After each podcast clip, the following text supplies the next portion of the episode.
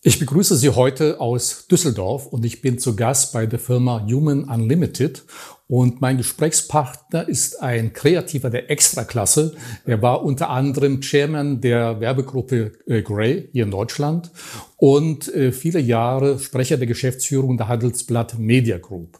Ich freue mich auf das Gespräch mit Frank Doppheide. Dass du ein Kreativer bist, sieht man hier auch schon ein bisschen an unserer Räumlichkeit, wo wir heute sitzen dürfen. Ja. Und Frank, du hast einen Bestseller geschrieben zum mhm. Thema äh, Management und Führung als ich das erstmal irgendwo gelesen hatte, ja, Menschen und Führung, dachte ich, wie vielleicht auch manche, die uns jetzt zuschauen, zuhören, langweilig. Aber jetzt sollten alle, die uns mal zuhören und zuschauen, alles vergessen, was sie jemals über Management und Führung gelesen ja. haben, denn deins ist ganz anders. Es beginnt schon mit dem Titel des Buches, Gott ist ein Kreativer, kein Controller. Und äh, Miriam Meckel hat äh, eine kleine Rezension zu deinem Buch geschrieben und sie sagt unter anderem, dein Buch sei das CRISPR des Managements, eine intellektuelle Genschere äh, für mehr Diversität, Kreativität in Führungspositionen. Und was mir auch sehr gut gefällt, ist einfach, dass es wahnsinnig unterhaltsam ist. Also ich kenne kaum ein Buch in diesem Bereich, das so unterhaltsam geschrieben ist und so viele Dinge auf den Punkt bringt. Und ich will unsere Zuschauer, Zuhörer mal ein Beispiel bringen, ja. was für tolle Sachen man darin lesen kann. Es gibt leider kein Zitat von dir, eines unbekannten Manager, der mal gesagt haben soll, äh, ich habe nie gesagt, dass ich perfekt bin. Ich habe nur gesagt, es ist schwer, seine Fehler einzusehen, wenn man nie welche macht. also Sie dürfen ja. gespannt sein, was uns heute erwartet. Äh, Gott ist ein Kreativer, kein Controller, äh, Frank. Äh, ja, wie bist du eigentlich auf die Idee gekommen und wer ist überhaupt die Zielgruppe? Denn die Zielgruppe scheint mir doch eher männlich ausgerichtet zu sein. Ja, also wie bin ich drauf gekommen? Ich bin vom Werdegang Kreativer. Ich habe an der Sporthochschule Köln studiert, dann bin ich Werbetexter geworden, Kreativdirektor, Geschäftsführer, Chairman von einer großen Werbegruppe. Also ich wusste immer, mit Kreativität kannst du viel bewegen. War aber natürlich ein Alien. Also selbst innerhalb der Grey-Welt, der Chef, der Chef, der Chefs aller Chefs hieß Sir Martin Sorrell und das war ein Oberbuchhalter. Und der hat selbst ein Werbeimperium, wo es um Kreativität geht, mit Excel-Tabellen geführt. Und bei Meetings hast du niemals über Kunden, über dein Produkt, die Kreativität geredet, sondern über Zahlen, Zahlen, Zahlen, Forecast, Redundancy, Pläne und äh, Organigramme. Und da habe ich gedacht, das ist irgendwie falsch. Denn überraschenderweise, Rudolf, ist jeder Kunde, jeder Mitarbeiter, jeder Anteilseigner ein Mensch. Und wenn wir den in unseren Gesprächen, in unserem Denken außen vor lassen, läuft das in die falsche Richtung. Und insofern, nach 33 Jahren harte Arbeit, habe ich gedacht, jetzt habe ich viel gelernt und viel gesammelt und verpackt das doch mal, weil man die Themen, die wir heute haben, auch aus einer ganz anderen Perspektive sehen, betrachten und eben auch lösen kann. Und das ist das Buch als kreative Antwort. Wer ist die Zielgruppe? alle, die Schmerzen haben, weil sie merken, die alte Masche funktioniert nicht mehr, unsere Geschäftsmodelle nicht mehr, die Art und Weise, wie wir Mitarbeiter rekrutieren und halten nicht mehr und auch unsere Erfolgsgeschichten von gestern nicht mehr. Wir müssen uns was Neues einfallen lassen und das ist Kreativität. Zweifellos ist es sicherlich nur so, dass sich die meisten Manager, je höher sie sind, auch mehr an Zahlen orientieren ja. sind. Du sprichst sogar vom mathematischen Dreisatz. Ich würde vielleicht sogar sagen, das ist so das kleine und große einmal eins. Ja. Also Profit, Wachstum, Effizienzsteigerung, Excel-Chart spielt eine ganz große ja. Rolle natürlich und Zahlen, Zahlen, Zahlen. Aber wie ist es eigentlich dazu gekommen, dass wir so zahlenfixiert geworden sind? Äh, lange Leidensgeschichte. Äh, drei Männer waren schuld. Äh, der erste, der anfing, ist der bekannteste Philosoph der Welt, Plato. Der hat damals in Griechenland die Akademia, die erste Uni gegründet und damit die Wissenschaft und die Ratio in die Welt gebracht. Das war toll, weil es gab Zoom ne, und Microsoft mhm. Teams noch nicht. Also es war zu dieser Zeit sehr hilfreich, sich über was Gedanken machen zu können, was ich gar nicht sehen, greifen, packen kann. Und dadurch wird die Entwicklung der Welt natürlich spektakulär. Dinge wurden denkbar, machbar, greifbar, umsetzbar. Das hatte aber einen Nebeneffekt. Besonders in der Welt der Wirtschaft, weil die Ratio hatte wie so eine Art Selbstbewusstseinsschock. Alles, was nicht mehr rational erklärbar war, bekam Hausverbot. Die Ratio wurde zur Ultima Ratio. Äh, du kennst auch viele Unternehmen, du kennst auch viele Meetings. Alles, was du nicht genau erklären kannst, weil du ein Gefühl hast, weil du eine Intuition hast, weil du eine Idee hast, mhm. aber noch keinen Businessplan dahinter, äh, ist gar nicht akzeptiert und darf gar nicht auf den Tisch. Und insofern haben wir über 2000 Jahre, besonders getrieben durch die Wirtschaft, die rechte Gehirnhälfte abgeschaltet. Der zweite schlimme Finger war äh, Frederick Winslow Taylor, äh, Taylorism, mhm. der Mann, der mit der Stoppuhr neben dem Fließband bei Henry Ford stand der sich angeguckt hat, sag mal, wie viele Leute braucht ihr jetzt, um ein Auto zu bauen? Das geht viel schneller. Mhm. Ich habe das mal gemessen. Mhm. Also geht deshalb schneller, weil wir den gesamten Produktionsprozess analysieren, auseinanderschrauben und nach Effizienzgesichtspunkten zusammenschrauben. Rudolf, das hat die zur Folge, dass du die restlichen 30 Jahre deines Lebens das rechte Vorderrad anschraubst. Und zwar mit drei Bewegungen 360 Grad und kommen nicht auf die Idee, zweimal rechts und einmal links ja. zu machen, weil das ist ineffizienter. Und diese Denke äh, hat dazu geführt, Profitabilität ist hochgegangen, Effizienz ist hochgegangen, Sinn ist aber verloren gegangen. Plötzlich fing die Silo-Denke an, mhm. weil außer beim Vorderrad sehe ich ja sonst gar nichts, was wir so produzieren. Das Endprodukt schon mal nicht. Und der dritte Schlimme und fast wie so ein Beschleuniger war Milton Friedman, der 1970 den Nobelpreis für Wirtschaft bekam mit einer neuen Theorie, Shareholder Value. Und mit einem Killersatz, der hieß, The Business of Business is Business. Also, Rudolf, jetzt kümmere dich hier nie um deine Mitarbeiter und die Stadt, in der du lebst und Umwelt schon mal gar nicht. Deine Aufgabe ist, mach Profit. Und da wurde alles, was nicht Profit, Umsatz, Wachstum ist, nach unten priorisiert. Und da war alle die, die mit Zahlen gut oben gehen können, nach oben priorisiert. Und Deutschland ist der Weltmeister in dieser Disziplin. Nämlich kein Land hat so viel CFOs, die Financial Officer, auf den CEO-Sessel gehoben wie Deutschland. Warum? Weil du, wenn die Welt schon so chaotisch ist, willst du zumindest die Zahlen unter Kontrolle haben. Auf einmal wurden die Zahlen die neue Religion. Du hast Mitarbeiter, Unternehmen, ganze Business Lines nach Zahlen gesteuert. Äh, und das ist eine spe besondere Spezies Mensch. Die liest Excel-Tabellen mehr als Bücher. Die redet mit der Financial Community mehr als mit anderen Menschen. Die gehen nicht mehr durch die Produktionshalle. Weißt du, und da ist ganz viel verloren gegangen. Und jetzt kommt es nämlich zum Problem. Deshalb gibt es auch das Buch. Das hat Nebenwirkungen. Und das hatten die ganzen Rechenkünstler nicht auf dem Zettel. Äh, wir gucken uns selbst in Corona- und Kriegszeiten um und sehen Börse immer noch nah All-Time-High. Das ist ein bisschen komisch, finden wir. Äh, was aber All-Time-Low? Mitarbeiterloyalität. 83 Prozent aller Mitarbeiter sagen, ich fühle mich meinem Unternehmen nicht mehr verbunden. Was hat sich total aufgelöst? Kundenbindung. Wir haben die durch Rabatte irre gemacht. Und Nummer drei, und jetzt wird es wirklich gefährlich für Unternehmen, gesellschaftliche Akzeptanz. Und jetzt siehst du, die entscheidende Variable, auch in meiner Erfolgsformel als Rechenkünstler, ist der Mensch. Das hatte ich aber nicht auf dem Schirm. Und deshalb gibt es eine große Abwehr, äh, Abwendung von den puren Zahlen hin zum gesamtheitlichen Denken. Also auch die rechte Gehirnhälfte wird wieder eingeschaltet, um zu sagen, wie gewinnen wir die Menschen für uns zurück? Als Mitarbeiter, als Kunden und als Gesellschaft, dass sie sagt, guck mal, das ist auch wichtig, dass es so ein Unternehmen gibt. In Deutschland gibt es ja ein weiteres Phänomen, dass wir auch hier so ein Optimierungswahn ja. haben. Und ich durfte durch dein Buch lernen, es gibt auch einen Vater des Optimierungswahns, nämlich Henry Ford, den du ja. vorhin schon genannt hast, denn der soll mal gesagt haben, ein Vermögen macht man nicht durch Erfindungen, sondern mit Verbesserungen. Ja. Und da gibt es ja, glaube ich, viele Beispiele. Also, äh, schrecklich, ehrlich gesagt. Also als das Wirtschaftswunder war, äh, waren wir noch das Land der Erfinder und Gründer. Alle großen Namen sind eigentlich da groß berühmt und wohlhabend geworden, äh, weil sie gesehen haben, da ist ein Bedarf und wir bringen was in die Welt, was Mehrwert schafft. Der Deichmann und die Neckermänner, ne, so und die Tengelmänner und der Reinhold Würth und Aldi, eine ganze ja. Aldi, ne, dir eine ganze Batterie aus. Äh, und dann kam eine neue Generation von Führungskräften an die gemachten Schreibtische. Also diese Generation ging in Rente sozusagen. Das war auf einmal der Manager. Da wollte man gar nicht mehr Generaldirektor sein oder Geschäftsführer. Da war uncool. Da wurde zum Manager. Oh. Weißt du, und seine Idee war gar nicht, ich bringe Mehrwert in die mhm. Welt, sondern meine Idee ist, ich treibe den Wert des Unternehmens in die Höhe. Der leichteste Weg, ich gehe nicht das Risiko, was zu erfinden, was der Markt dann nicht will, und da großes Geld investieren. Die, meine Idee ist, ich mache das, was wir machen, viel günstiger, viel schneller, viel besser und damit profitabler. Äh, haben wir ein neues Auto erfunden? Nee, haben wir nicht. Mercedes sieht ja heute anders aus als vor 100 Jahren, ja, aber eigentlich ist immer noch ein Auto, eigentlich ist immer alles wie früher.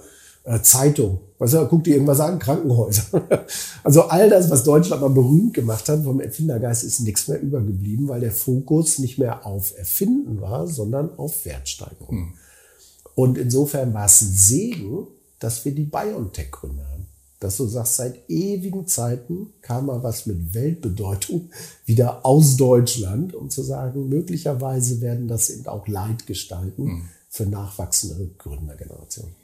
Allerdings muss ich hier jetzt natürlich mal ein großes Aber ja. äh, einfügen, denn ich denke auch viele, die uns jetzt zuhören oder zuschauen, werden sagen, okay, unsere Firma ist getrieben von Zahlen, wir sind wahnsinnig erfolgreich. Ja. Deutschland, wenn man jetzt so ein bisschen die Historie sieht, Deutschland ist die viertstärkste Wirtschaftsmacht der Welt. Ich glaube, wir sind äh, das Land mit den meisten sogenannten Hidden Champions, also ja. Weltmarktführern, die man gar nicht so mhm. kennt. Und Deutschland, da wo wir heute stehen, hätte es ja ohne diese Leute nicht gegeben. Und vieles war einfach zahlenfixiert. Also was ist dann wirklich so falsch daran? Denn manche sagen, okay, ich habe mich auf die Zahlen konzentriert und schau jetzt mal, wir stehen doch exzellent da. Ja, also, zwei Dinge. Also Rationalität hat, hat ja die meisten Unternehmen getrieben bis heute.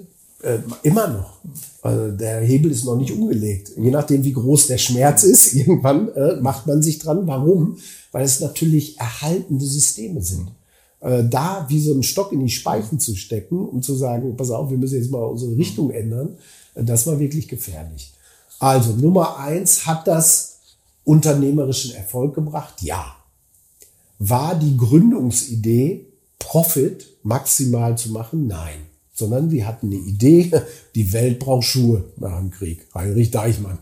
Alles liegt in Trümmern, wäre doch gut, wenn es Schrauben gibt, das wieder zusammenzuhalten mhm. wird. Weißt du, also da kam es aus einer Bedarfssituation. Das ist heute gar nicht mehr so. Heute ist der Blick in die Financials, in die Excel-Charts, in die Umsatzprognosen, um zu sagen, wir optimieren das Ergebnis. Äh, das geht durch Rationalität. Jetzt merken wir, die rechte Gehirnhälfte, ne, die ein bisschen kreativere, ist abgeschaltet. Die rationale ist überall im Einsatz. Jetzt guckt die ganze Welt nur noch mit Logik auf die Probleme der Welt. Das ist wie ein Navi, wo du sagst, alle kommen wie eine Matheaufgabe zu demselben Ergebnis. So tickt der Mensch aber nicht. Also, wir, äh, kannst du mit Zahlen äh, die Welt steuern? Corona hat uns gezeigt, nee, Eigentlich nicht. Wir sind irre geworden über Zahlen. Ehrlich gesagt. Ne? In Düsseldorf haben wir Inzidenzwert 1300. Stell dir das mal vor. Was haben wir beim Inzidenzwert mit 50 gemacht? Da war keiner aus dem Haus raus. Bei 1300 sind wir alle draußen. Äh, was ist das denn? Äh, wie viel Geld hat der Staat gespart? Und jetzt kann er Millionen aus der, Milliarden aus der Tasche ziehen. Wie geht das eigentlich? Hätten wir das nicht vorher schon gebraucht für Schulen, Kindergärten? Wo kommt das eigentlich her? Weißt du, also insofern ist Zahlenwelt eine Scheinwelt das große Missverständnis der Manager ist, ich kann Zahlen managen. Nein, kannst du nicht. Du kannst die addieren und subtrahieren und mhm. dividieren, aber managen kannst du sie nicht.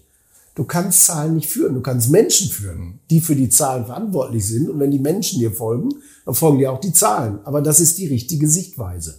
Ist aber nicht so, weil was ist der Mensch geworden in den Augen eines Managers? Human Capital nämlich das kleine Rädchen, der dicke Kostenblock in meinem Forecast. Der, der auch immer noch widerstandsfähig ist, weißt du, und äh, diskutiert mit mir und resistent ist für Veränderungen und Outsourcing und all diese Dinge. Also ist es wie so eine Art Disziplin geworden, Erfolgsdisziplin, äh, Outsourcing einmal im Jahr zu machen und einmal im Jahr die Einkaufskonditionen nachzuverhandeln. Weil man immer nur was rausgenommen hat. Leute, äh, Projektschritte, äh, Dienstleister, sucht dir irgendwas aus. Und dadurch hat man den Wert künstlich aufgeblasen. Man hat aber nichts Neues, Wertvolles geschaffen. Und insofern ist meine Argumentation nicht, äh, der Controller ist der Teufel. Äh, ist schon gut, wenn er mit im Ring ist, äh, der Controller, und sagt, ich habe auch die Zahlen unter Kontrolle. Aber der Grund, warum man Menschen erreicht, warum Menschen finden, das ist wertvoll, ist keine Zahl, sondern Äh, deshalb ein Kreat was Kreatives. Hm. Das sind Dinge, zu denen sie sich hingezogen fühlen, äh, wo sie Identifikation hm. spüren, weil sie sagen, auch das ist mir bedeutsam. äh, und das kann manchmal sogar, äh, kennen wir von eigenen Kindern, wenn die hm. Gutscheine basteln, das kann ganz wertvoll sein. Der teure Ring, den wir unseren Frauen schenken, der kann irgendwie nicht so viel Glück hervorrufen, weil er nicht ihren Geschmack trifft, obwohl er tausendmal teurer ist. Weißt du, was ich meine? Hm. Und diese, äh, diesen Aspekt des menschlichen Werteempfindens, der sich begründet durch Vorstellungsvermögen und Ideenreichtum. Mhm. Was für schöne deutsche Worte. Mhm. Den müssen wir wieder zulassen. Es ist bei dir auch äh, nachzulesen, viele Manager, gerade Zahlenmanager, ähm, machen den Fehler oder glauben zumindest, viele gute Produkte oder die besten Produkte kann man berechnen. Ja. Also planen mhm. äh, durch Innovation oder mhm. ähnliches. Aber dem ist gar nicht so. Nee. Die wirklich sehr guten, die tollen Produkte entstehen ganz anders. Ja, äh, die meisten zumindest. also, pass auf, äh, wie kommt was Neues in die Welt? Äh, nicht durch Optimierung, sondern wir haben ein schönes Wort Gedankensprung. da ist nicht die logische Weiterentwicklung, da kann ich ja sehen, wo es hinläuft, sondern auf einmal hast du eine andere Perspektive und alles wird anders. Manchmal äh, ist es der Zufall. Eines der größten, wertvollsten Medikamente, umsatzträchtigsten ever, ist ein Herzmittel, äh, was Amerikaner erfunden haben. Was allerdings in allen Testgruppen, bevor es auf den Markt darf, mhm. null funktioniert hat. Also hat nie irgendwas bewirkt, was immer sie auch gemessen haben. Dann wollten sie es den Patienten wieder wegnehmen, Männer über 60, die wollten es aber nicht hergeben. Ich habe gesagt, pass auf, geht das wieder her. Es funktioniert nicht. Hier sind alle Ergebnisse, bewirkt nichts. Bis sie darauf gekommen haben, ja, pass auf, bei deinem Herz bewirkt nichts. Unter der Decke bewirkt es schon was. Pfizer. Hatten wir so nicht auf dem Rechenzettel. 20 Milliarden Umsatz, ne, so eins der größten Dinger, die Pfizer je gemacht hat, per Zufall. Eine andere schöne Geschichte, aus purer Wut entstehen manchmal tolle Dinge. Es gab mal äh, den reichsten Mann der Welt, Herr Vanderbilt, der war in Amerika, in New York, baute gerade die äh, Central Station äh, und hatte ein Restaurant, wo er immer mittags hinging, The Moon. Aber er nörgelte jeden Mittag am Essen rum. Und irgendwann ließ er wieder das Essen zurückgehen, äh, Sternekoch, äh, weil die Kartoffelscheiben zu dick geschnitten waren. Platze der Koch dem Kragen, ich ertrag's einfach nicht mehr. Er schnitt die Kartoffeln so dünn es ging kochte die so hart, dass du mit der Gabel gar nicht mehr reinpieken könntest. Und aus tiefstem inneren Protest versalzte er das an. also servierte dann dieses Zeug Herrn Vanderbilt und der fand, das war super lecker. Es war der Kartoffelchips. Hm, Wahnsinn. Hm. Äh, Milliardenmarkt, mehr als alle Gesundheitsprodukte der Welt. Ich glaube, jeder Ami isst mindestens neun Kilo äh, Chips irgendwie pro Jahr. Hm. Äh, aus purer Wut entstanden. Und das musst du eben zulassen. Das musst du zulassen, das musst du mit auf der Rechnung haben. Warum? Weil es manchmal viel schneller ist, weil es viel günstiger ist, weil du manchmal vielleicht gar nicht die Welt dafür ändern musst, sondern nur die Perspektive auf etwas. Und ähm, weil damit Entwicklungssprünge möglich sind. Und wenn die Logik mit dem Latein am Ende ist, fällt dem Unsinn immer noch was ein. Und manchmal ist das sogar die interessante Richtung. Mir fällt da gerade noch ein anderes Beispiel aus dem Pharmabereich ja. ein, weil du sagst Perspektivenwechsel. Ähm, es gab mal eine andere große Weltfirma im Pharmabereich, die haben Erkältungsmittel entwickelt. Mhm. Und als es dann auf dem Markt war, dann die, äh, dann die Patienten, äh, die Patienten getestet haben, klinische Studien gemacht, dann sah man, Mensch, wir können es gar nicht einsetzen. Denn das macht die Patienten, äh, die Menschen müde. Jetzt fährt mhm. der Auto, mhm. du nimmst dieses Erkältungsmittel, du schläfst ein, was machen? Und dann hatte einer äh, aus, der, aus der Produktabteilung eine zündende Idee. Er sagt, die Leute sollen das nicht am Tag einnehmen, sondern in der Nacht. Dadurch ist das erfolgreichste Erkältungsmittel der Welt entstanden, nämlich Wikipedia Night ja, von Procter ja, Gamble. Ja. Also sind immer wirklich Zufälle und einfach der sagt, okay, einfach einen anderen Blickwinkel und ja. schon funktioniert. Also das ist eigentlich das Geniale, was man lernen kann, eben auch die rechte Gehirnhälfte äh, äh, zu nutzen oder sie einzusetzen. Äh, wichtig ist natürlich, wenn man an die Zahlen Menschen denkt, die Unternehmenskultur. Wenn ja. ich jetzt ein mhm. Unternehmen habe, dessen mhm. Kultur nur von mhm. diesen Zahlen Menschen mhm. geprägt ist, wie du ja richtig sagst, mhm. Controlling ist mhm. ein ganz, ganz wichtiger Punkt. Aber äh, wir brauchen da noch ein bisschen mehr. Also wie muss eine Unternehmenskultur geschaffen sein? Du sagst beispielsweise auch in diesem Zusammenhang, Unwissen kann manchmal zu einem Wettbewerbsvorteil werden. Ja. Wir äh, ja. Manager sind ja mehr, die sagen Wissensvorteil und das ist ganz, ganz wichtig.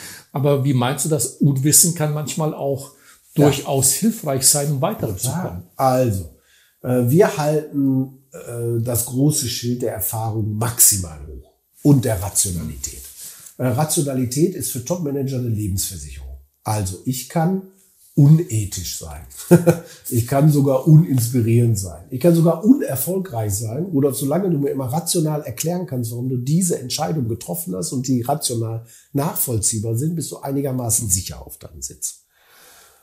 Ähm, wir haben aber auch ein anderes Wort für Erfahrung. Das heißt betriebsblind. Weil wir haben Scheuklappen auf. Äh, wie funktioniert so eine Karriere? Also ich lerne mein Handwerk, dann irgendwann weiß ich genau, wie es geht. Weißt du, da habe ich meine Erfolgsformel gefunden und in dem Moment wird mein Blick immer enger und ich denke, genau das ist die Lösung.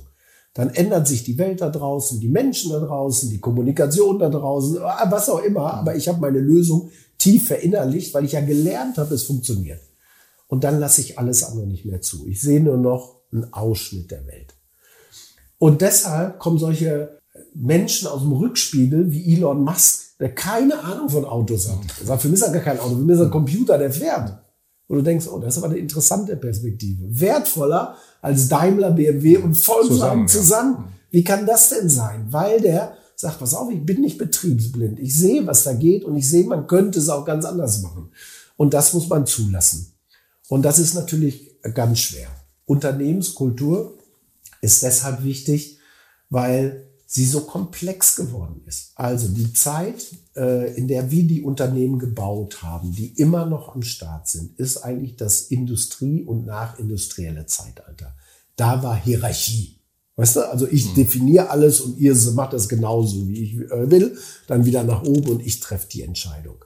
Es ist die Zeit so schnell geworden, die Themen sind so komplex. Egal wie schlau du bist, als Topmann begreifst du nicht mehr, was da läuft. Und wenn du es begreifst, schon zu spät. Der Drama ist schon passiert und die Entscheidung schon längst gefallen.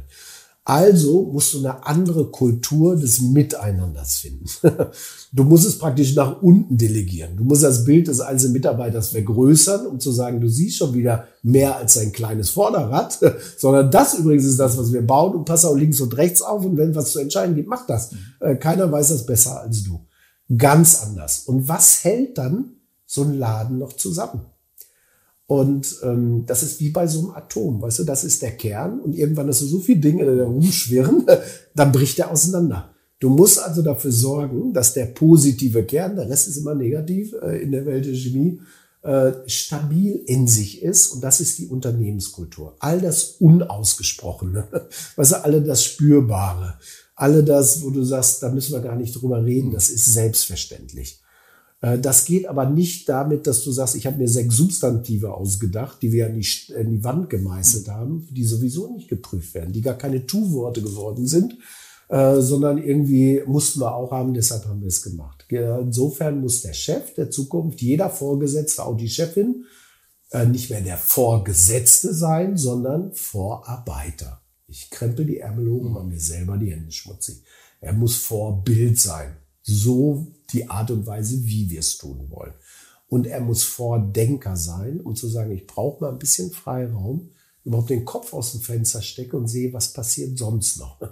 Äh, und nicht in dem Rad renne, äh, wie bisher in meinem ganzen Leben. Das ist eine ganz andere Rolle. Zudem, die Unternehmenskultur wird ja maßgeblich geprägt durch die Persönlichkeit. Ja des Managers mhm. oder desjenigen, der da oben ja. äh, dran mhm. steht.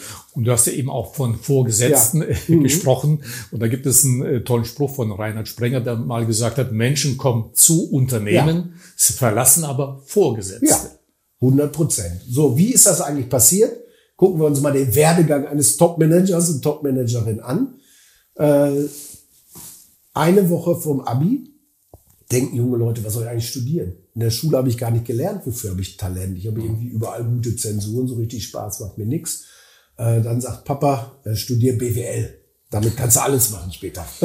Kauf dir Zeit. Äh, der mit Abstand meistbesuchte Studiengang. Mädchen und Jungs. BWL. So, dann kommen eigentlich talentierte, sehr diverse, sehr interessierte junge Menschen in diese Maschine. Von Tag eins verändern sie sich. Weil dann ist die Zielgruppe die Personalentscheider der großen Unternehmen, wo ich vielleicht später mal gerne hin möchte. Auf einmal wären das Klone und Lemminge. Alle sind gut trainiert, alle waren an guten Unis, ne? alle haben irgendwie ein soziales Jahr gemacht, alle engagieren sich ehrenamtlich, ne? weißt du, alle waren im Ausland. Äh, ich habe tausende von Lebensläufe gelesen, äh, die sind sehr, sehr, sehr deckungsgleich. Und dann kommen sie ins Unternehmen und kommen auf die Karriereleiter und der Weg wird immer enger, das Bild wird immer kleiner. Weißt du, also du kannst die äh, Zielbilder vormalen. Gucken wir uns jetzt einmal die DAX 40 an. Alles jüngere Brüder von Klaus Kleber. Schlank, glatt rasiert, rhetorisch trainiert, Marathonläufer. Sie haben eigentlich nur eine Schwäche, das ist ihre Ungeduld. Weißt du, aber sie sind total konform geworden. Und diese Generation der Manager, die es ja auf diesem Weg bis ganz nach oben geschafft hat, hat jetzt die Riesenaufgabe, praktisch mit diesem eigenen Erfolgsmodell zu brechen und zu sagen, ich muss es ändern, damit das Unternehmen die nächsten Jahrzehnte überhaupt noch eine Chance hat. Dieser Weg ist zu Ende. Wir stecken in der Sackgasse. Wir sind echt in der Optimierungsfalle gefangen. Äh, ob ich jetzt das Büromittel noch 10 Euro günstiger einkaufe, bringt uns der Zukunft keinen Schritt näher. Wir müssen den Gedankensprung haben und ich brauche andere Leute hier, ich brauche andere Sichtweisen hier, ich muss mehr Freiheit zulassen. Und das ist echt eine große Aufgabe. Und die Unternehmen tun sich so schwer damit, weil der Werdegang so anders war. Und das führt aber dazu, dass entweder die Menschen in Scharen weglaufen, das ist wirklich dramatisch gerade, weil die erschöpft und müde sind und sagen, was immer auch ist, ich habe gar keinen Alternativplan, mein Plan ist aber so nicht mehr. Ähm, und natürlich auch gar keine neuen kriegen. Und du hast auch kein Vorbild, um zu sagen, das ist die neue Generation, wir möchten, dass ihr seid wie sie oder er. Und das ist schon eine bedrohliche Situation da draußen. In Deutschland merkt man, wie ich finde, im Vergleich zu anderen Ländern, in der Öffentlichkeit sieht man ganz, ganz selten wirklich die Top-Manager. Ja. ja, also mhm. Thema Kommunikation. Ich mhm. finde, in, in, Amerika äh, in englisch sprechenden Ländern ist das ja. sehr häufiger äh, sieht man äh, wichtige Leute auch im Fernsehen oder in Talksendern. Bei uns eigentlich gar nicht. Ich meine, Kommunikation ist ja, du weißt das aus eigener Erfahrung, bist ja auch ein mhm. exzellenter Kommunikator. Du weißt, wie wichtig es ist, an der Spitze ja. einen guten ja, Kommunikator zu haben. Ja. Warum ist das bei uns äh, eine Rarität? Und man muss danach suchen. Also zwei Dinge. Nummer eins, äh, die CFOs sitzen im Augenblick auf dem Chefsessel. Die sind nicht durch ihre Rhetorik CEOs geworden. Ne, das sind autistische, konzentrierte, mathematisch ent, äh, austrainierte Wesen. äh, die sprechen die, Zahl, äh, die Sprache der Zahlen. Die sind nicht wie im Tennisclub, weißt du, da gab es immer den Kassenwart, der aufgepasst, dass der Betrieb funktioniert, dass du die Plätze bezahlen kannst, ne, dass jeder mit dem Geld umgeht. Und es gab den Präsidenten, das war der rhetorisch Gewandte, der dafür gesorgt hat, überhaupt neue Mitglieder in den Club kommen, ne, dass er in der Öffentlichkeit stattfindet. Den gibt's aber nicht mehr. Jetzt ist er Kassenbart-Chef geworden. Also einmal ist die Psychologie der Manager so. Das zweite ist, die Gesamt, das gesamte Umfeld des Top-Managers ist äh, Minenräumdienste. Weißt du? Also die sehen überall Bomben, weil sie wissen, das kann explodieren, Hilfe. Äh, und was passiert da mit unserem Börsenkurs? Rolf Breuer, können wir uns noch dran erinnern, ne? gibt in so einem Nischensender Bloomberg ein Interview, gar nicht so lange, äh, kostet die Deutsche Bank zehn Jahre später 900 Millionen Euro. Und Herrn Breuer, ich weiß nicht, drei Millionen. Mhm. Und er wurde sofort ausgeladen von allen Empfängen und durfte nie wieder auftauchen, weil er was Falsches gesagt hat. Und diese Angst ist so tief und diese Sehnsucht nach, wer könnte denn Vorbild sein, an wen könnte ich denn mich orientieren, wer ist denn outspoken, ist noch viel zu wenig. Aber, und das ist der wichtige Punkt, der in deiner Frage mitschwingt, wie geht das in Zeiten, die so komplex sind wie heute? Dann greift nämlich der tiefe menschliche Reflex. Ich gucke mir die Person an der Spitze an. Ich kann in Gesichtern besser lesen als im Handelsblatt. Und ich sehe, ob ich dir vertrauen kann, ob du nervös bist, ob du in dir mhm. ruhst, ob, ne, all diese Dinge. Und deshalb müssen in Zukunft die Manager sagen, ich muss mit meiner ganzen Persönlichkeit da rein, mit meinem Können, aber auch mit meinem Charakter. Weil ich werde zu einer kommunikativen mhm. Fläche, wenn die Zeit so komplex ist, dann muss ich auf die Bühne, wie der Kapitän. Dann musst du ne, an Deck, um zu sagen, jeder ist in Sichtweite, in Hörweite mhm. und wissen, was da ja. passiert. Das aber ganz anders als die letzten Jahrzehnte gemacht wurde. Und insofern ist das auch ein schmerzhafter Prozess. Hm. Ähm, anderer wichtiger Punkt oder was für mich ein bisschen überraschend war zu lesen in deinem Buch war, du hältst gar nicht so viel von dem Modell Torprämie oder von Boni. Nee. Ja, die siehst du eigentlich eher negativ. Ja. Und das wird doch häufig sehr, sehr viel eingesetzt, um die Effizienz, um die Produktivität der Mitarbeiter zu steigern. Ja. Du sagst aber, das ist gar nicht so sinnvoll. Nee, ist gar nicht so sinnvoll. Ich glaube, äh, je tiefer man in die Studien einsteigt, desto mehr weißt du, funktioniert gar nicht. Im Gegenteil. Äh, Thema Torprämie ist interessant. Ich weiß gar nicht mehr genau, welcher Fußballverein das war, die aber gemessen haben, führt dazu, dass wir weniger Tore machen. Weil ne, im Zweifel die 5000 Euro, manchmal gibt 10.000 Euro. Da würde jetzt Blasberg äh, sagen, wir müssen jetzt einen Faktencheck. Aber ist tatsächlich so? Ist tatsächlich sagst, ja. so, um zu sagen, pass auf, im Zweifel ballert er selber drauf, äh, um zu sagen, gib doch lieber ab, Mensch. Ja. Ne, so, das übergreifende Ziel ist so. Was passiert? Äh, der Sinn ist verloren gegangen. Die Frage, wofür machen wir das überhaupt? Und da ist Geld wie so eine Ersatzreligion gekommen. Mhm. Weißt du, so um zu sagen, wir, wir werfen dir irgendwas zu. Und jetzt merken wir aber, äh, damit kannst du den folgenden Generationen überhaupt gar nicht mehr locken. Alle Druckmittel, die du früher hattest, Gehaltserhöhung gibt's nicht mehr, Boni wird zusammengestrichen, dein Dienstwagen, ne, nehmen wir dir auch weg, funktionieren nicht mehr, weil die da äh, sagen, pass auf, ich sehe, es gibt Dinge, die sind wichtiger als Geld. Und wenn du mir das nicht bieten kannst, dann funktioniert das nicht mehr. Äh, und weil natürlich auch sich diese Elite abgekoppelt hat vom realen Leben. Also du siehst ganz viele Unternehmen, äh, auch in den letzten 10, 20 Jahren, wo der Unternehmenswert und die Performance runtergegangen ist, die Boni der Top-Entscheider aber hoch. Weißt du, also auf oberster Ebene war es immer so zu sagen, ich sehe äh, den Zusammenhang gar nicht. Meine Leistung ist, wie viele Autos ich jetzt diesen Monat verkauft habe. Deine Leistung ist, okay, ne, wir haben so und so viele Millionen Autos insgesamt weniger verkauft. Du kriegst zwei Millionen mehr Gehalt. Das ist aber irgendwie seltsam. Bei mir funktioniert das nicht. Frank, lass uns auch mal ein bisschen einen Blick in die Ferne, ja. in die Zukunft werfen. Die großen Themen ist ja KI, Digitalisierung. Ja. Äh, wir haben es gerade in Corona-Zeiten mhm. Äh, sehr stark äh, gemerkt. Welche Bedeutung hat das auf, auf die Führung? Auch Automatisierung, KI bewegt ja vieles. Viele äh, sagen, Massenarbeitslosigkeit wird irgendwann kommen, weil die Automaten mhm. alles ersetzt haben. Ach, da hast du im Übrigen ein sehr tolles Zitat von einem amerikanischen, glaub, äh, Organisationsentwickler mhm. oder sowas ähnliches, der gesagt, in Zukunft äh, gibt es nur zwei Arbeiter in einem Unternehmen oder zwei Mitarbeiter, ein Menschen und ein Hund. Der Mensch ist dafür da, um den Hund zu füttern und der Hund ist dafür da, um aufzupassen, dass der Mensch die Geräte nicht ja, genau. Also ein tolles Bild. Aber glaubst du, dass es so weit kommt? Aber wie gehen dann Manager äh, damit ja. um? Wie mhm. können die dann noch führen? Ja. Also äh, super komplexes, interessantes, gerade erst auftauchendes Thema. Ähm, Nummer eins, KI-Automatisierung wird kommen mit großer Wucht weil die Themen zu komplex sind, ne? weil du alles nicht mehr entscheiden kannst. Es gibt die ersten Unternehmen, wo ein KI-Rechner mit im Management-Board In Japan ist das der Fall. Um zu sagen, pass auf, der hat nicht die hm. letzte Entscheidung, aber der hat eine Stimme. Ja, aber die Stimme zählt. Bei Und allen die Stimme zählt. was investiert Wir sind sieben, er hat eine davon. Und die ist genauso viel wert wie die des CFOs oder der Personalchefin oder des Marketingchefs oder was auch immer. Weißt du, so, das ist interessant. Ähm, das andere ist, wer trifft denn dann die Entscheidung? Also nehme ich mal mein eigenes Beispiel. Ich habe jetzt ein Navi in meinem Auto. Wer trifft eigentlich die Entscheidung, welchen Weg ich fahre? Ich nicht mehr. äh, wer ist denn verantwortlich für die Entscheidung? Weil ich habe das Gefühl, ich habe das gar nicht entschieden. Hm. ich habe jetzt irgendwie Ja gesagt oder was mein Kühlschrank gesagt hat, ich soll bestellen, dann nehme ich eben den Joghurt von Langliebe. Also ich habe ja. gar nicht drüber nachgedacht. Fühle ich mich eigentlich noch verantwortlich für die Entscheidung? Wenn die eigentlich abgenommen ist, weißt du?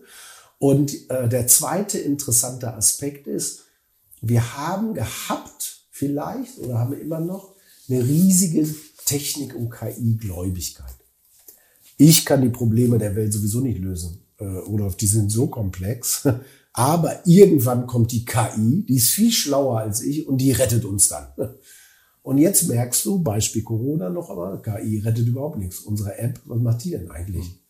wenn die Menschen nicht dahinterher wären, es dir nicht erklären würden, sich am Wochenende bereit erklären, dich zu impfen, was auch immer, würde es überhaupt nicht funktionieren.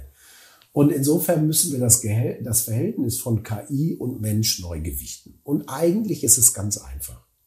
Der Mensch ist der Chef im Ring und die KI ist der Supporter. Und der Mensch muss auf den Knopf drücken, damit er das Gefühl hat, ich übernehme die Verantwortung. Die KI kann tausend tolle Sachen übernehmen. Wie viel Quälerei ist das hier, Termine mit unseren Kunden mhm. zu machen? Boah, wie viel Zeit wird da verplempert. Da ist keiner erfüllt von diesem Job. Weil sozusagen, wenn es eine KI gibt, die das automatisiert machen, wie der allererste, der die kauft. Äh, unsere Leute werden Zeit kriegen zu sagen, pass auf, fällt schon was ein, was wir mit dieser Zeit machen können, was besser ist als Terminabstimmung. Ähm, wie wird es in Zukunft sein? Man fängt jetzt an zu sagen, haben wir wirklich das Problem Arbeitslosigkeit?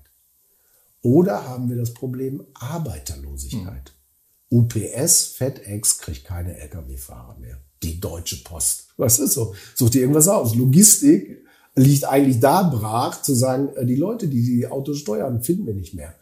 Äh, Pflege, Krankenhaus, Schwestern, weißt du, ja, gibt vielleicht auch einen Pflegeroboter, maybe, für die schweren Dinge, wenn du Patienten aus dem Bett heben und ausdrehen musst. Aber all die anderen Dinge in der Interaktion mit Menschen, wer macht die denn?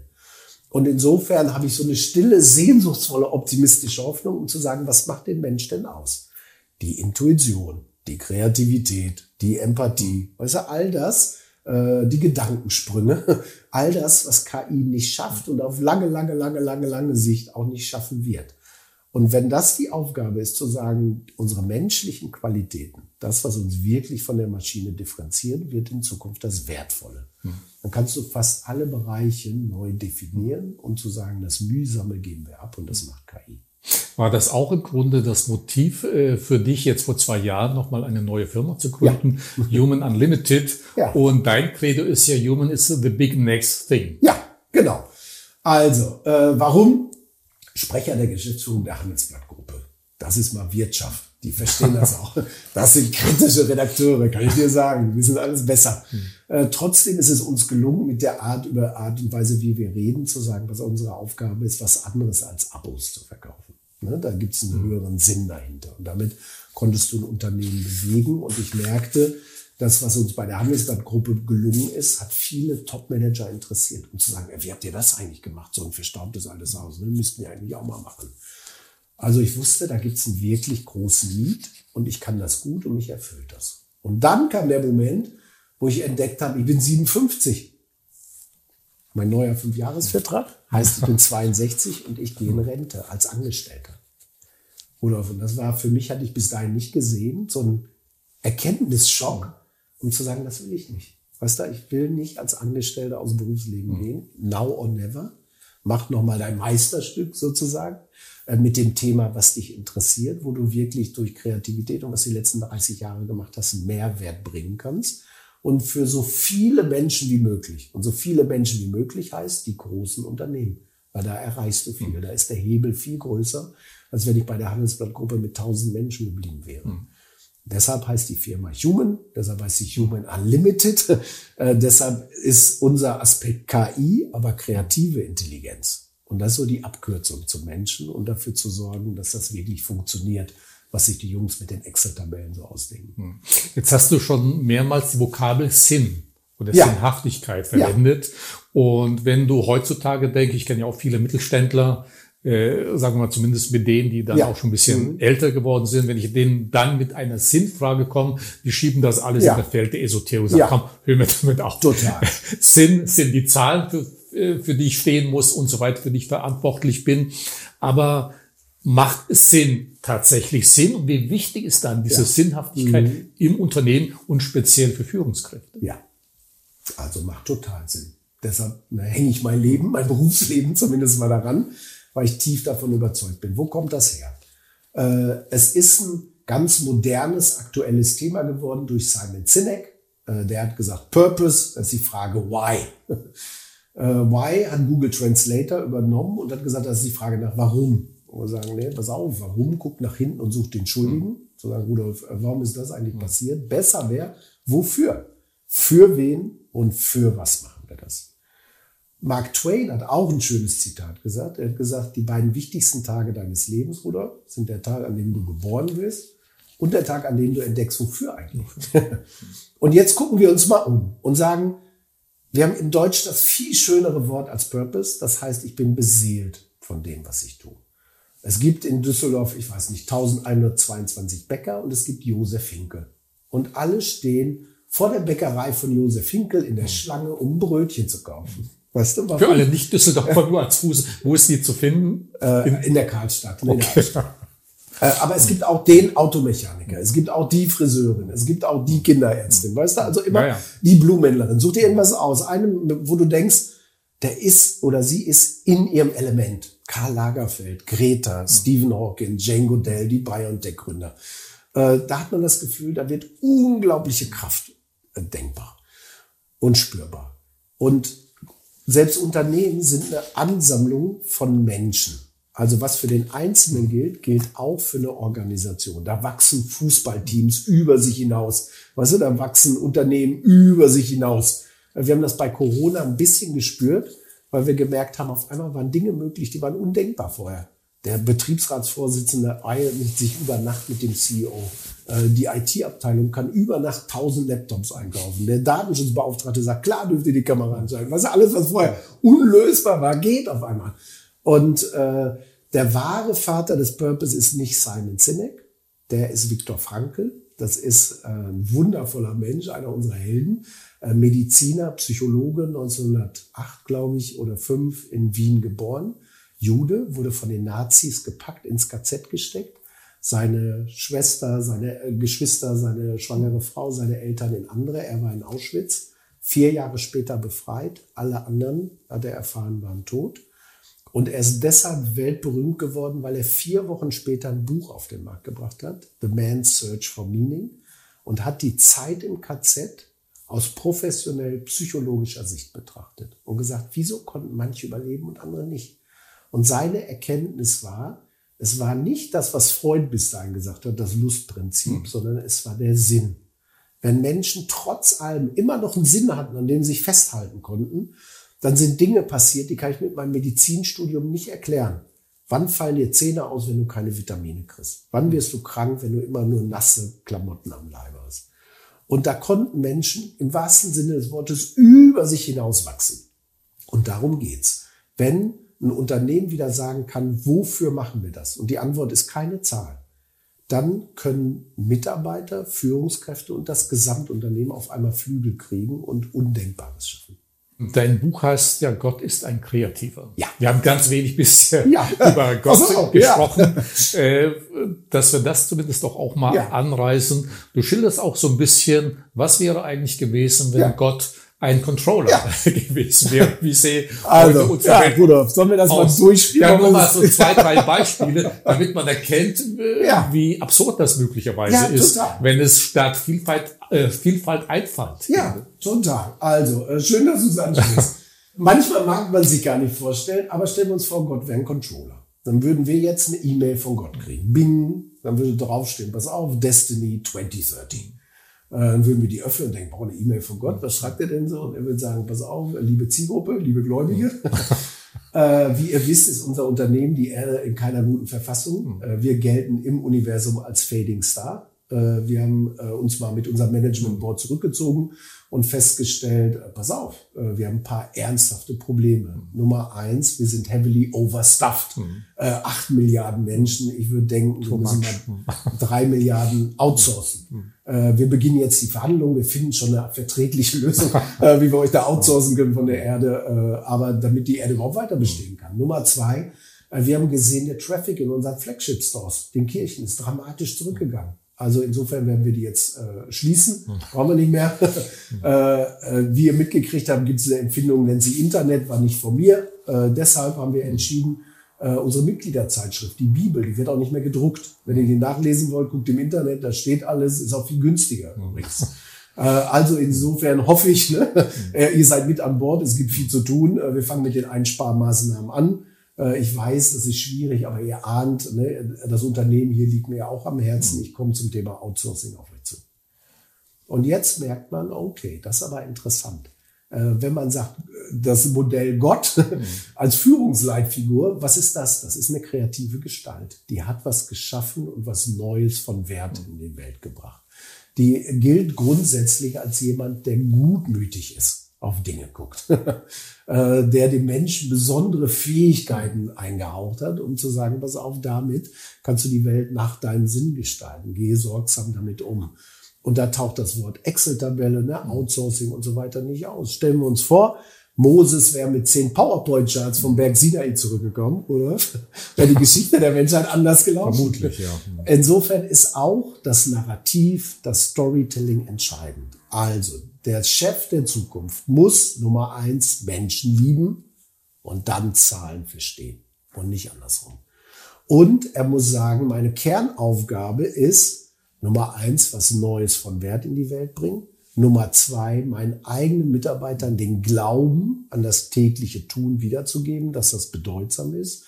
Und Nummer drei, ich akzeptiere, dass es dafür Storytelling braucht und keine Excel-Tabellen mit Zahlen.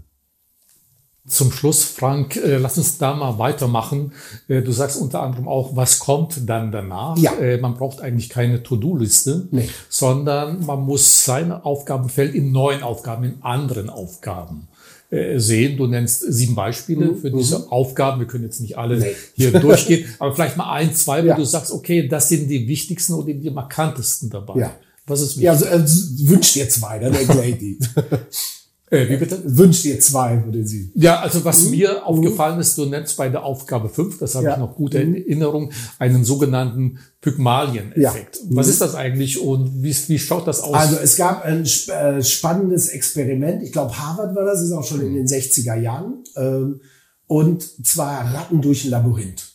Also zwei identische Labyrinthen, große Bassin voller Ratten. Mhm. Und dann hat der Student gesagt, pass auf, diese Ratte links, diese Ratte rechts, diese Ratte links, diese Ratte rechts und hat aber ein Schild dran gemacht. Schlaue Ratten sie links und die doofen Ratten waren rechts.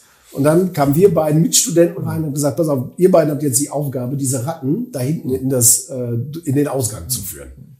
Und siehe da, die schlauen Ratten, die jetzt zufällig ausgewählt wurden, alles waren immer schneller als die doofen Ratten. Ich sag, wie kann das denn sein? Die schlauen in Anführungszeichen. Die in Anführungszeichen schlauen, war nichts anderes als an den anderen. Da hat man gesagt, komischerweise, weil du denkst, das ist eine schlaue Ratte, ist die Hingabe größer. Ist das Zutrauen größer? Mhm. Überträgt sich das? Also kann, kann sich das auf eine Ratte übertragen, sie kommt tatsächlich schneller durch. Wenn du der doofen Ratte das gar nicht zutraust und das spürt die irgendwie. Wie Amis das so sind, haben sie das mit Kindern in Schulen nachgebaut. Das sind die angeblich schlauen Kinder, das sind die angeblich doofen Kinder was Lehrer mit Kindern machen, von denen sie glauben, die haben Potenzial in sich, ist unfassbar viel mehr als von denen, wo sie sagen, also, also Erwartung treibt Ergebnisse. Erwartung treibt Ergebnisse. Und das ist irgendwie interessant. Also wir kennen natürlich auch massenhaft Placebo-Beispiele, wo du sagst, so funktioniert der Mensch. Das ist total absurd, aber es wirkt. Einer der drei Gründe, warum Rotwein wirklich gut schmeckt, Rudolf, ist, Wahrscheinlich die, je schwerer die Flasche, so, desto besser je schmeckt schwerer die Flasche ist. Hat direkten Impact auf das Geschmackserlebnis. Absurd. Aber ist so. Wenn du weißt, ist so, okay, dann nehmen wir es mit auf, um zu sagen, vielleicht kommen wir da der Lösung näher. Und die Aufgabe ist, als Führungskraft, sorgt dafür, dass mein Mitarbeiter Flügel wachsen. Das heißt, ich muss positiv auf sie sehen. Sie müssen das spüren. ich muss ihnen Raum zur Entwicklung geben und Support. Und das was anderes außer Boni und Peitsche was das übliche Modell bisher ist. Wenn wir jetzt noch einen kurzen Ausblick auf die gerade momentane Situation. Ja. Wir leben immer noch in Corona-Zeiten. Äh, wenn du, wenn man das jetzt ein bisschen in die Zukunft projiziert, wie denkst du, werden wir uns entwickeln? Und vor allen Dingen bedeutet es nochmal zusätzliche Herausforderungen, zusätzlich Anführungskräfte. Wird dann wieder der Sinn zwangsläufig wichtiger? Ja. Also, äh, die alten Zeiten, they never come back. Also stellen wir uns nur einmal vor, irgendwann ist Corona einigermaßen wieder im Griff, die Leute kommen zurück ins Büro und der Chef erzählt dieselben Geschichten wie vor drei Jahren. Als hätte er überhaupt nichts mitgekriegt, dass sich irgendwas geändert hat. Dann schüttelst du den Kopf und meldest dich am selben Tag im Personalbüro ab, um zu sagen, der ist irre, der hat es nicht geschnallt. Äh, insofern muss sich was ändern. Warum bin ich positiv? Weil die meisten Manager und Managerinnen haben instinktiv wirklich gut reagiert. Also Sie haben gesagt, ihr, eure Gesundheit geht vor, alle erstmal nach Hause. Wir schalten uns zusammen, wir durchbrechen die Rituale, die wir bis dahin immer hatten, unser Montagsmeeting, ne? Und ich mit meinem Monogrammhemd, jetzt sitze ich mit meinem Poloshirt auch vom Billigregal.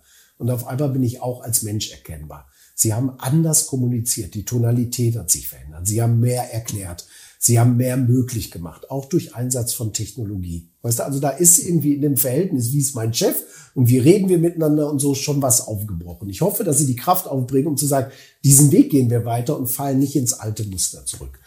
Äh, ich würde die kühne Behauptung wagen, für alle nachwachsenden Generationen, wenn du nichts außer Geld zu bieten hast, kommen sie gar nicht mehr.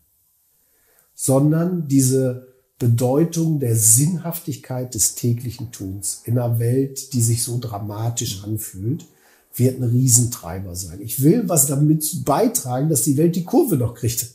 In der Pflege von Menschen, in dem Schutz von Natur, in der Sicherung der Mobilität, der Logistik. Such dir irgendwas aus. Aber das Thema interessiert mich. Ich glaube, das ist bedeutsam. Da mache ich mit. Und wenn ich das nicht erklären kann, wenn ich das nicht spürbar, beweisbar, erlebbar machen kann, dann verliere ich die Leute, die einen äh, schneller, die anderen hm. äh, eher langsamer, aber ich verliere sie auf jeden Fall. Und die Kräfte, die ganz vorne an die Front müssen, sind die, die jetzt oben stehen. Gegen all das, ne? mhm. wie Sie eigentlich Ihre eigene Karriere gemacht haben. Mhm. Frank, herzlichen Dank erstmal für das sehr spannende Gespräch, äh, wie ich finde. Und äh, diesmal fällt es mir auch gar nicht schwer, äh, in der Regel sicherlich ohnehin nicht, aber hier besonders leicht eine Leseempfehlung ja, abzugeben, weil und das meine ich tatsächlich so. Es gibt wenige Bücher wie das deine hier, denn viele erschöpfen sich wirklich in irgendwelchen Zahlenkolonnen oder andere Dinge. Das muss im Projektmanagement machen, das muss so ja. Personalführung, aber orientiert sich mehr oder weniger dann doch immer an Zahlen und Fakten und dergleichen mehr. Deshalb äh, hoffe ich, haben meine Zuschauer, Zuhörer diesmal Verständnis dafür, wenn ich mal einen ganz besonderen Vergleich bringe. Der Unterschied zwischen einem guten und einem sehr guten Managementbuch ist wie der Unterschied zwischen einem Leuchtkäfer und einem Leuchtfeuer. Gott ist ein Kreativer, ist auf jeden Fall das Leuchtfeuer unter diesen Büchern. Oh, also insofern nochmal herzlichen Dank. Oder, vielen Dank. Und vielleicht ist äh, unseren Zuschauern, Zuhörern aufgefallen, dass du zwar am Anfang gesagt hast, äh, das Buch sei primär für Männer, für Zahlenwesen äh, in Anführungszeichen geschrieben, aber du lässt äh, die Frauen nicht ganz außen vor. Es gibt auch eine ganze Menge ja. Ja, äh, nach Geschichten über die Diversität, dass wir einfach mehr ja. Frauen in Management, in ja. den wirklich auch an der Spitze benötigen. Und du bringst dann auch einen Satz zum Schluss, den als Botschaft für Männer habe ich den eher ja. so verstanden. Du sagst nämlich, Gott ist kein Controller, er ist ein Kreativer und vermutlich eine Sie. Ja. Also in diesem Sinne dir nochmal herzlichen Dank. Und äh, wie gewohnt, mehr Informationen zum Buch Gott ist ein Kreativer, kein Controller und natürlich auch über Frank Doppheide bei uns auf der Website dwc-digital.com. Und ich freue mich, wenn wir uns das nächste Mal wiedersehen oder wiederhören. Dankeschön. Vielen Dank.